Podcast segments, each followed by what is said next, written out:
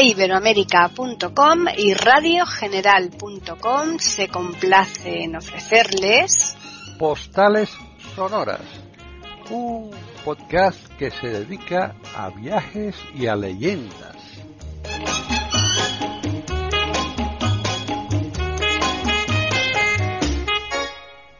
Bienvenidos otro día más a Postales Sonoras, Cultura y Leyendas, aquí en iberoamérica.com. Soy Paqui Sánchez Galvarro y hoy ya sí que Juan Carlos nos ha prometido que va a concluir esta ruta maravillosa que lleva pues desde varias semanas aquí en Iberoamérica en precisamente en postales sonoras pero que es un gustazo enorme porque quien la haya seguido de inicio a fin prácticamente casi casi casi es como si hubieran estado ahí en Berlín. Así que, ¿qué tal, Juan Carlos? Bueno, pues aquí andamos, con frío. Ya sabes que aquí en Madrid estamos ya con frío. Bueno, frío y nieve, hay, nieve en la montaña ahora ya, ¿eh? está nevando toda la sierra. No, te digo para meternos ya en ambiente ah, también, Ah, sí, sí, sí, sí, claro. pues esto así, no le llaman la nevera Alemania, pues esto. No, que decía, decías tú que sí, que es el último programa, es el programa número 12 sobre, sobre Berlín. y bueno, vamos a terminarlo ya. Yo creo que de todas las rutas que hemos hecho ha sido la más larga, ¿verdad? Bueno, esta y Londres. De Londres también, ¿te acuerdas? No recuerdo yo de, en Londres, cuántos, tenía, cuántos me parece programas. que eran 11 programas. 11, ¿no? Pues entonces esta le gana, ¿eh? Por uno. Sí, sí. Bueno, pero te digo que más o menos, eh, bueno, son dos ciudades muy bonitas para recorrer y esta también. Pues y ya sí. vamos a terminar. Bueno, hoy vamos a hacer un viaje, vamos a ir a cerca de Berlín, vamos a ir al campo de concentración de eh, Sachse, Sachsenhausen. Uh -huh. Es un campo de concentración curioso porque hay una sorpresa al final que os diré, ¿no? Que es, tiene que ver con este campo y que mucha gente lo recordará por una película famosa, ¿no? Pero luego, luego, luego lo vemos. Eh, digo que vamos a y, lo, y, terminaremos con un recorrido los cruceros que hay por el río Spree pero también con el, en el río Havel y por el, el, el lago Muse, que es uno de los de sitios también importantes si te parece vale bueno voy a hacer la primero la, la presentación claro. como siempre no ya, ya, ya, me van a tener que dar el título este de ale, alemán. Bueno pues welcome big het lastet eh, programa Program Op Berlin. Esto es eh, bienvenidos al último programa eh, sobre Berlín. ¿Mm? Muy bien. Bueno, ya has visto que últimamente ya... La, Vas de corrido, vamos. Es, no es una cosa tremenda, ¿no? Hmm. Pues bueno, vamos a ir al campo este de concentración que te decía que no está muy lejos de... Está en Brandenburgo también, es el campo de concentración de Sachsenhausen. Eh, voy a hacer una breve introducción para más o menos para ver lo que vamos a ir viendo, ¿vale? Uh -huh. Pues mira, este campo está situado en, en, una población, la población de está muy cerquita, que tú la conoces también, que es Oranienburg, ¿no? Sí. En Brandenburgo, porque no está muy cerca de Potsdam también, no está muy lejos, ¿no? Eh, este campo fue construido por los nazis, eh, como bien se sabe, por, en 1936. Eh, aquí se, se, hizo para pues bueno para co condenar o liquidar de alguna manera a, a, masivamente a una serie de, de, prisioneros que ellos consideraban eh, opositores o bueno o, eh, que estaban fuera de lo que era el, el pensamiento de los nazis no hmm. y estos opositores eran políticos judíos gitanos eh, homosexuales de todo sabes, tipo. Todos los que eran disidentes al régimen, ¿no? Uh -huh. Y posterior, posteriormente también, bueno, pues también hubo prisioneros de, de, de guerra, ¿no? Prisioneros rusos y prisioneros polacos. Y finalmente, pues fíjate, los testigos de Jehová, que pobrecitos míos que, que, que, que, harían, ¿no? Para, para que los nazis los llevaran a, pues sí. al campo de concentración, ¿no? Eh, aproximadamente, pues fíjate, unos eh, es una cifra también bastante bastante grande, eh, 352.000 eh, prisioneros eh, de, de, de, todo tipo, ¿no? De, fueron asesinados en, en, este campo de concentración. O sea que estamos hablando de una cifra bastante grande. Pues bastante elevada, sí. Sí, bueno, no tan elevada como en Auschwitz-Treblinka, que fueron dos campos fuertes, pero este campo sí que es verdad, ¿no? Pues bueno, sí. pues eh, después de la, con la ocupación rusa, fíjate qué curioso, eh, de, de, Alemania Oriental, ¿no? De esta parte de, la que consideraban la, la parte esta de Berlín, Alemania Oriental, ¿no? Entre agosto de, de 1945 y la primavera de 1950, pues este campo fue, eh, fue también transformado en pues en un campo de esos de especiales ¿no? de, la Unión Soviética que era el, NKVD ¿no? Eh, donde se eh, bueno pues aquí se recluía a, unos aquí se recluyó más o menos a unos 60.000 prisioneros también ¿no? Eh, que prisioneros políticos así como también pues se llevaron aquí fue funcionarios del Tercer Reich o sea nazis y aquí murieron, fíjate, más o menos unos 12.500 personas en este periodo. O sea, que el campo no solo fue un campo nazi, sino también que fue una especie de gulag, ¿no? Ya. Eh, o sea, que te quiero decir que lo aprovecharon bien. En su mayoría, pues eran, pues murieron de malnutrición, o sea, inanición y, y por enfermedades, cosa que también sucedió en los campos de concentración nazis, ¿no? Bueno, pues, pues vamos a ver su historia despacito, si te parece, o quieres anunciar alguna Sí, yo creo que ya vamos a comentarles a los oyentes, aunque lo saben, pero recordarles que estamos en postales sonoras, cultura y leyendas en iberoamérica.com. Así pues, ya con toda la materia por delante, Juan Carlos. Bueno, pues vamos a ver un poco de la, vamos a hablar de la historia ya propiamente dicha. Bueno, pues vamos a hablar de la época del régimen nazi, ¿vale? Muy bien. Bueno, pues el, campo comenzó a funcionar el día 12 de julio de 1936. Eh, cuando las SS, pues aquí transfirieron, fíjate, 50 prisioneros, ¿quién diría lo que iba a pasar después, no? Desde el campo de, de, un campo que es el Ester, eh, que estaba también muy cerca. En una primera fase, el campo de, de Sachsenhausen eh, pues fue destinado eh, principalmente a, prisioneros políticos, ¿no? Como era lógico, eran los disidentes del régimen, ¿no? Pero desde 1900, esto fue desde 1934, ¿no? Y luego fueron llevados eh, allí miles de judíos también desde, desde 1940, desde otros campos. También fueron miles de polacos y, y desde, desde 1941 y también miles de, militares rusos, soviéticos, eh, concretamente 18.000, eh, los cuales cuando llegaron al campo pues eh, fueron inmediatamente liquidados. Esto es una de las cosas que es importante porque hay un obelisco, después lo veremos, en el que hay 18 triangulitos rojos que representan esos 18.000 muertos ya según llegaron, ¿no? Eh, bueno, pues eh, los primeros años del campo eh, de concentración no fue un campo de, exterminio, simplemente fue, fue un campo de, trabajos forzados. Pero que eso de que no fue un campo de exterminio, pues esto decían los nazis, ¿no? A saber lo que hacían allí, ¿no? Bueno, pues durante la guerra el campo, um, el campo se, se expandió en como casi todos los campos, como sabes cómo eran los campos que solían tener muchos campos, ¿no? Eh, estos campos de trabajo, ¿no? Que se hacían y esto se hicieron, se, expandió en, en 60 subcampos, ¿no? Para que los eh, trabajadores esclavos pudieran trabajar para diferentes eh, fábricas o diferente industria del de alemana, de la, de la Alemania, de la Alemania nazi, ¿no?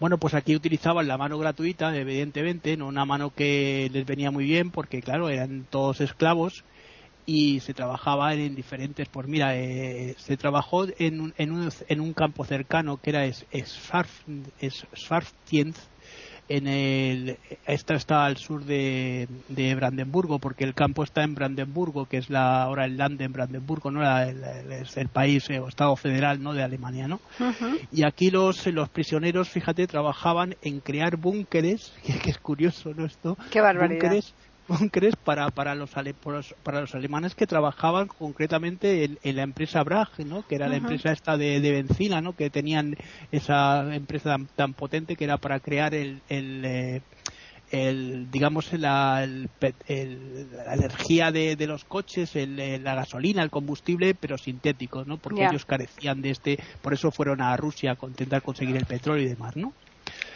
Eh, los presos también eh, fueron sometidos a, pues, a experimentos médicos, como hacían en todos los campos de, concentración. Aquí se los metía en, una especie como de, tinas heladas para ver la resistencia que tenían. Fíjate si eran eh, estupendos, ¿no?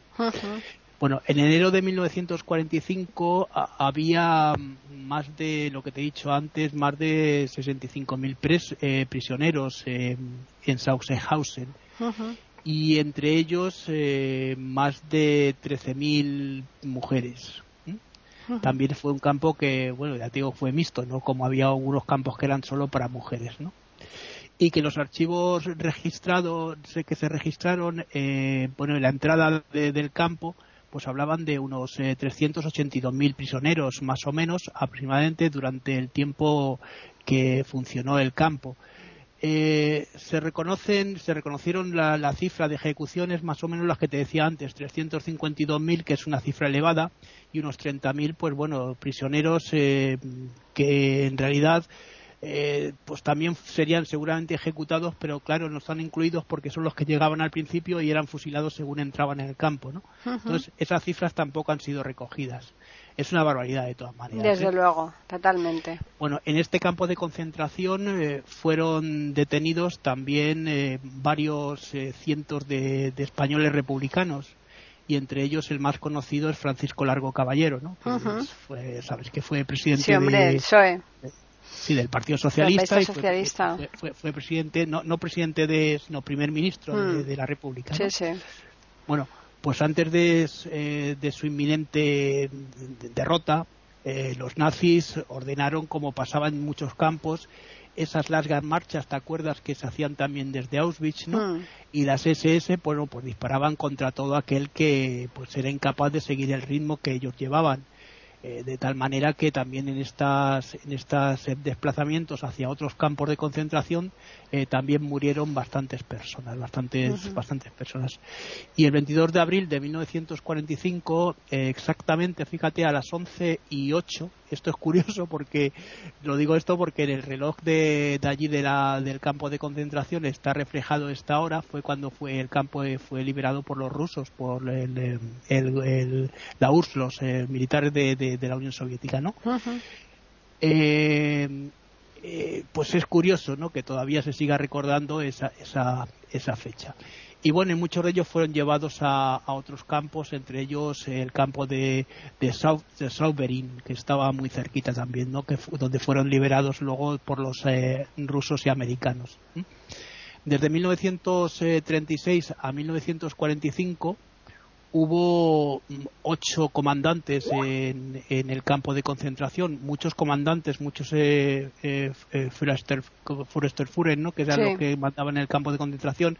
Quiero decir que eran bastantes los, eh, los, los, que hubo para, para un campo no tan importante como podría ser Auschwitz o Treblinka, ¿no? Eh, ahora vamos a hablar un poquito, si quieres, de la posguerra. Luego volvemos al campo y te voy con, y cuento esta sorpresa que quería decir. ¿vale? Perfecto. Vale. Bueno, pues desde que la, las fuerzas eh, soviéticas o rusas ocuparon pues eh, pues esta parte, ¿no? Esta eh, Berlín, esta parte de, de la de Berlín oriental, ¿no? Hasta 1950, como decía antes, Sachsenhausen eh, pasó a ser un campo de, de, de, concentración ya, pero ya soviético, es decir, un gulag, ¿no? En todo uh -huh. vamos, tal y como lo, lo, los hemos visto después en la época de Stalin, porque era una época en la que Stalin también tenía una represión, hacía muchas represalias, ¿no? Y era usado para, precisamente para esto, para represaliar a, a también a una serie de supuestos colaboradores de los nazis, ¿no? Eh, pues, curiosamente, pues a, a todo el que pillaban, ¿no? Eh, y dentro de la población civil eh, se llevaba mucha gente a este campo y también a los funcionarios que trabajaron en el gobierno en el gobierno nazi pero ten en cuenta que mucha gente que trabajó en Alemania no podía trabajar si no tenía el certificado de, del partido nazi entonces, uh -huh. entonces aquí todos los que pe pescaban eran nazis ¿no? sí sí pues eh, aquí se podían también se, se, se, llevaron aquí antiguos militares antiguos militares que fíjate qué curioso que incluso llevaron a prisioneros que eran de no de la parte rusa sino de los aliados de los americanos o de los ingleses también se, se llevaron aquí a este campo de concentración ¿no?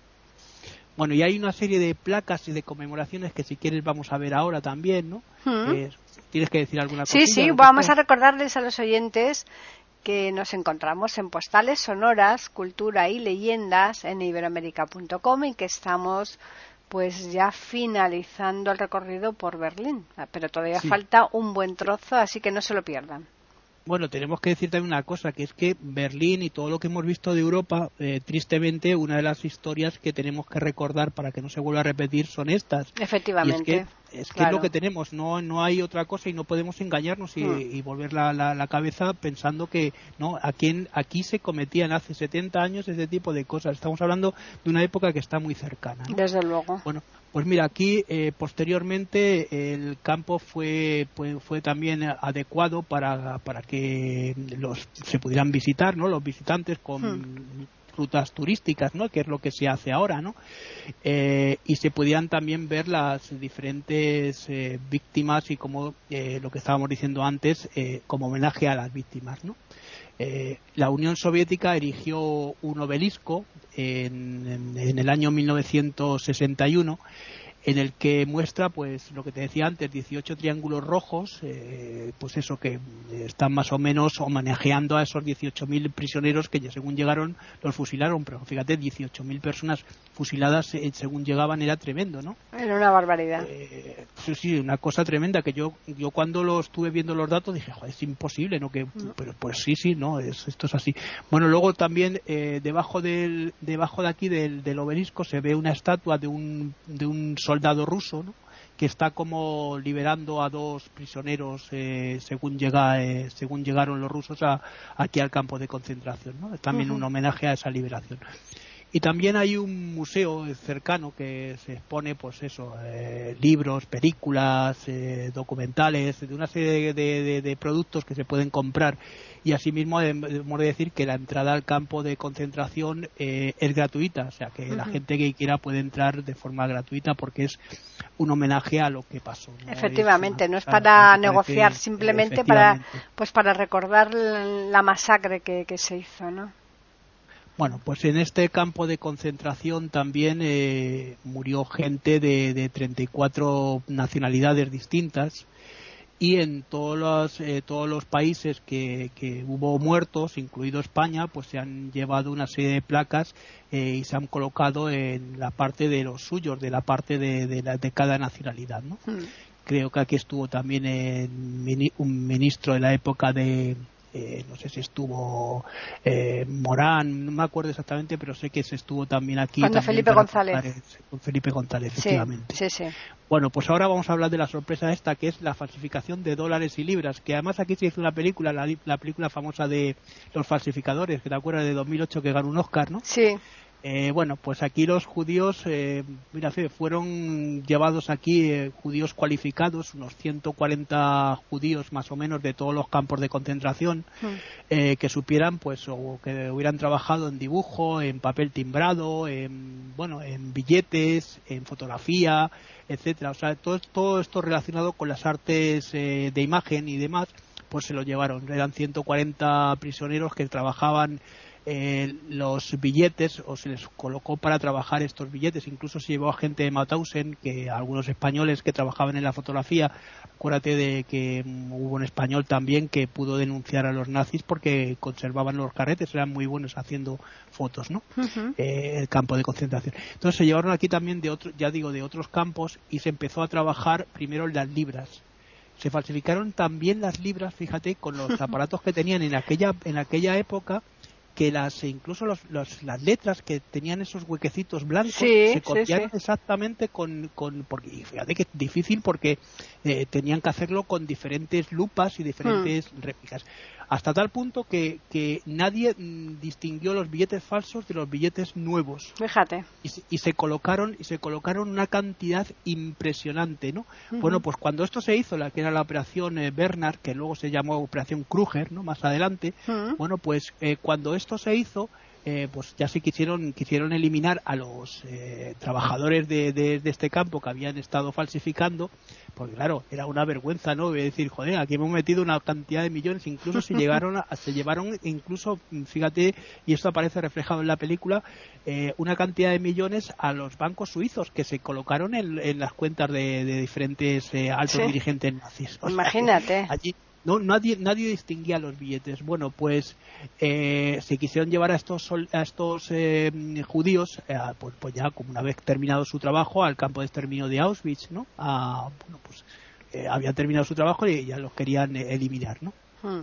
Pero ellos eh, pidieron que, bueno, que no se concluyera su trabajo y que le siguiesen eh, dejando falsificar. a, falsificar y que iban a falsificar en este en esta en esta ocasión dólares eh, americanos y bueno, pues se pidió el permiso, ¿no? Y sí, se consiguió que los judíos pudieran eh, pudieran falsificar eso. Y así alargar su vida. efectivamente, con hmm. eso alargaron eh, alargaron su vida. Claro. De, de tal manera que fíjate, eh, cuando ya al final de la guerra los mandaron ya definitivamente a Auschwitz, fueron detenidos, el vagón fue detenido por el ejército americano y se salvaron, salvaron la vida.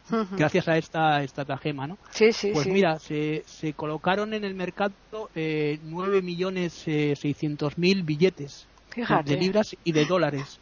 Eh, cuando terminó la guerra, eh, que es curioso, los nazis llevaron estos billetes que sobraban, los, todo el billete, y los tiraron en un lago cercano que hay cerca de, de, cerca de esta población, ¿no? Que ahora lo veremos más adelante cuando hagamos el recorrido. Bueno, pues allí en las aldeas eh, circundantes que estaban por la zona fueron apareciendo billetes, claro, la gente los cogía y los metía y de tal manera que los metieron pensando que eran buenos que muchos empezaron a circular como buenos por toda Europa después de la guerra, la posguerra. ¿Qué ocurrió? Que el gobierno inglés al final tuvo que, crear los nuevos billetes de, libra para distinguirlos de los falsos. De, los, falsos, claro. Bueno, pues eh, eh, eh, luego también otra de las cosas que también eh, aquí pasó, ¿no? Que mucha gente luego aquí también se llevó prisioneros, se llevaron a estos estos prisioneros que te decía 350.000, ¿no? Se llevaron también a, Auschwitz y fueron gaseados también muchos, ¿no? Es una pena de, de, lo que pasó, ¿no? Fue una cosa terrible. Bueno, pues luego hubo una serie, había una serie de castigos, que son los castigos que si quieres los vamos a ir viendo poco a poco. Mira, mm. uno de los castigos que se, se, ponían era lo que ellos llamaban el saludo de Sachsenhausen, que era que los, eh, los eh, presos tenían que ir en cuclillas con las manos extendidas durante un tiempo, ¿no? Haciendo el pato, ¿no? Otro era la, tenían también lo que se, lo que llamaban tenían una pista de, de, atletismo, ¿no? Que rodeaba todo el campo y hacían lo que se llamaba el, paseo de los patinadores. Y consistía en que les daban las botas estas de los soldados para hacer como de hormas ellos y les, daban recorridos de 25 40 kilómetros todos los días para para, para que esas botas pues, se dieran de sí y los, soldados se pudieran poner las, las botas tranquilamente cuando ellos llegaban allí con, con, ampollas ampollas terribles que no podían ni vamos eh, y luego también estaba esta es la garrucha que era que los colgaban de, de con las manos cogidas de espaldas de, un gancho de un gancho de un poste no esos eran otros luego al final pues ya te digo que muchos fueron llevados y gaseados eh, definitivamente en Auschwitz después de haber sufrido tanto tantísimo Desde luego. Eh, es una pena lo que realmente pasó aquí y luego ya vimos la parte de la liberación que decíamos antes y los rusos ya se hicieron con el campo de tal manera que volvieron otra vez a, a, la, a lo mismo, ¿no? A hacer otro campo de concentración, ¿no? Bueno, pues todo esto se llevó al cine, como decía antes, y en el 2008 está la película de los falsificadores, eh, pues ganó uno de los Oscars, ¿no? Eh, en, en, la, en la, de la Academia de Hollywood.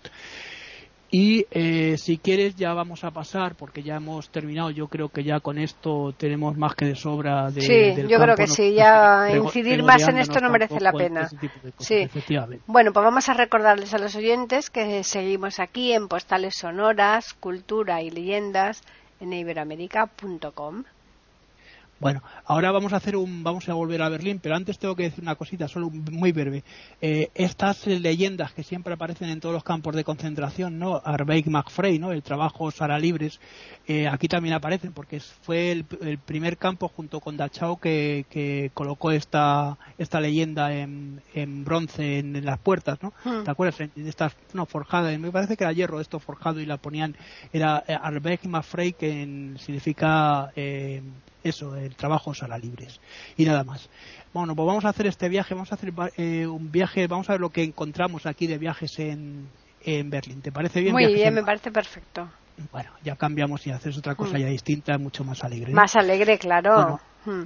A ver, podemos explorar eh, Berlín también en, un, en estos, en estos viajes y vivir una, una serie de aventuras en, barcos sobre el Spree, que es el río, el río que pasa por Berlín, el Havel, que también lo hemos visto, ¿te acuerdas? Sí. Y el eh, el Mut, eh, joder, que tiene un nombrecito también, el, el Mutgels, eh, es, uno es un lago que también está cerca cerca del lago Vance ¿no? Es el que yo te decía que aquí cerca de estas eh, cerca de estos lagos pues fue donde tiraron el dinero este fue recogido por los por los bueno el viaje en el Spray eh, es eh, pues es un buen comienzo para para pues una, una un tour no de un tour turístico no se puede hacer este recorrido y ver un poquito la ciudad no y ahora lo veremos un poquito más eh, en las visitas diarias eh, aquí, aquí vamos a poder encontrar la, bueno, pues eh, vamos a poder parar en la isla, porque se puede parar como el barco turístico, ¿te acuerdas? efectivamente. En la isla de los museos, mm. también se puede ver la torre de, de, telecomunicación que ya hemos recorrido y hemos visto, mm. y el distrito gubernamental, ¿no? El distrito este del centro que también se puede andar. Eh, las excursiones eh, no son muy caras, son asequibles y por eso se puede hacer perfectamente, ¿no? Y luego por el lago Mushelse y el Havel también se pueden hacer eh, otro tipo de, cruceros.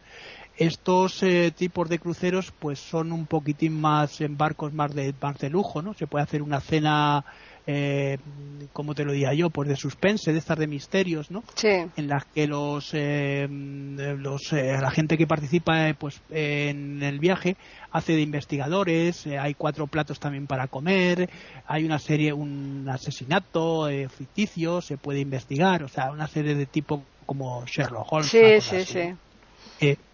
Y para los más románticos también, la gente que le guste más eh, tal, hay una visita que es la visita del castillo, eh, bueno, pues en, el lago Vance, ¿te acuerdas del lago Vance, no? Que ya recorrimos también. Mm. Se puede visitar eh, el castillo de Dau, Hansel y hay también un, un, puente, ¿no? Muy famoso que antes no lo, lo mencioné, que es el de Greenhenkel Este puente, fíjate que es curioso que eh, en la época de los rusos, cuando liberaron, eh, bueno, cuando liberaron la parte esta de Potsdam, ¿te acuerdas que había un puente que no, no, no lo dije? Este es el puente famoso que, en el que se hacían intercambios de espías, ¿te acuerdas? Ya. Eh, bueno, como lo mismo que pasaba con la puerta de Brandenburgo en Berlín, pero aquí también se hacían, ¿no? Eh, bueno, también se puede eh, tomar un, crucero, en lo que, lo que decía antes, que se llaman hop, si lo queréis coger, son hop on, hop off. Fíjate que es muy parecido al, al inglés, ¿no? Sí. subir, subir y bajar, ¿no? Sí. Porque estos cruceros atracan y en casi todos los puntos. podéis hacer el recorrido entero si ya habéis visto la ciudad o, bajar, o bajaros en cualquier sitio que queráis eh, recorrer. Incluso, fíjate, son barcos que son, e incluso hay uno de los barcos que hace, perdona, este recorrido que es un barco a vapor, un barco de, esos de paletas. Ajá. Y es también curioso, ¿no? Subir y ver este, este recorrido. En la parte este vais a poder ver las galerías de, de arte, ¿no? Y también luego eh, vais a poder entrar en otra serie de zonas también importantes. Estos cruceros son no son son económicos, no voy a decir el precio porque claro, yo estuve en el año 2000. No, es que claro, todo eso varía, muchas veces puedes eh, pillar ofertas no. Sí, sí, por hmm. eso digo, se pueden pillar ofertas, incluso hmm. cuando llegas te ofrecen muchas cosas de esto. Y poco más, no hay mucho más de, cruceros porque esto no es como, como Londres o como Budapest, son ríos pequeños. En Havel mm. sí, porque se puede hacer ese crucero de cena única y exclusivamente. Pero vamos, ya este, no. Ese, ese crucerito, pues porque, bueno, por la melancolía, ¿no? De, de, ir en barquito, pero realmente el río es que es pequeñito, es estrecho, no, no tiene nada que ver, vamos. Es un que está encajonado en el cemento, como ves, y va llevado. Mm. Por eso digo, es un, es un río que, bueno, pues, eh, no es muy grande. Además, es un afluente del, del verdadero río que es el Havel, ¿no? Claro, que claro, Berlín, Efectivamente. Bueno, y esto es todo, eh, más o menos eh, es un recorrido bastante intenso. Sobre, Hombre, es un recorrido magnífico el que nos has hecho aquí a través de Berlín y los alrededores. Y ahora no vamos a desvelar cuál va a ser nuestro destino próximo, pero vamos a decirle solo que vamos a seguir en Europa de momento, ¿no? eso es, vamos a seguir en Europa y voy a hacer la despedida esta de, todos los días, ¿no? Claro. Que es tot, tot eh, Berlín, es decir, eh, hasta siempre Berlín, ¿no? Y esto es una cosa que deberíamos siempre tenerlo en cuenta. Bueno, pues sí, vamos a estar en Europa y vamos a recorrer, eh, pues eso, también seguramente maravillas del gusto, al gusto de los, de los oyentes. Sí, sí. Además, me da la sensación que vas a andar bastante más suelto con el idioma del país que aquí en Alemania. Pues seguro, seguro, seguro, vamos. Pero bastante más suelto. Me ha, costado, vamos, esto de, del alemán, de verdad, yo mm, es complejo. Admiro, admiro, desde, desde, este momento a la gente que quiere aprender alemán, porque aprender inglés ya es difícil, aprender alemán es, vamos, es No, y sobre todo por el tema después de las declinaciones, ¿no? A la hora de... Sí, sí, no, de las declinaciones que tiene alemán, pero fíjate qué curioso, la gente que sepa inglés, hmm. los, que los que sabemos inglés, pues bueno, muchas palabras nos suenan, ¿no? Claro. Y yo a lo largo de estos programas he ido viendo palabras que, que he estado mirando y tal hmm. para, para hacer las cosas estas de las presentaciones y demás, digo, porque son palabras totalmente germanas, totalmente sajonas, ¿no? bueno, pues hmm. eh, curiosamente lo que pasa es que el inglés es mucho más sencillo porque el inglés tiene muchas palabras que se han incorporado de la época de, cuando la corte era francesa o de que hmm. tienen también un 20% de palabras eh, latinas puras y luego claro hay un 40% sajonas que son esta parte no pero claro pues si llegas aquí con el alemán, que lo que tú dices, que tiene declinaciones, que, que eh, todavía tienes que ir, es un poco más complicado. Más complicado, sí, sí, sí. En fin, bueno, pues vamos a recordarles a los oyentes que nos pueden escribir a postales arroba eiberoamerica.com y también pueden hacerlo al Twitter que es eiberoamerica con las iniciales e, I y la A de América en mayúsculas.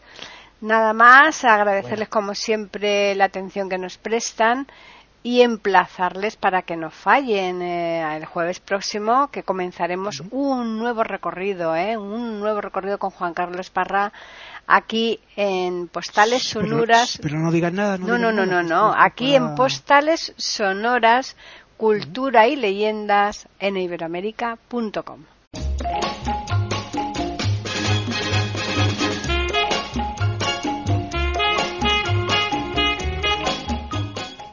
Acaban de escuchar un nuevo episodio de Postales Sonoras, ese podcast que cada semana emitimos con mucho gusto en iberoamerica.com y radiogeneral.com.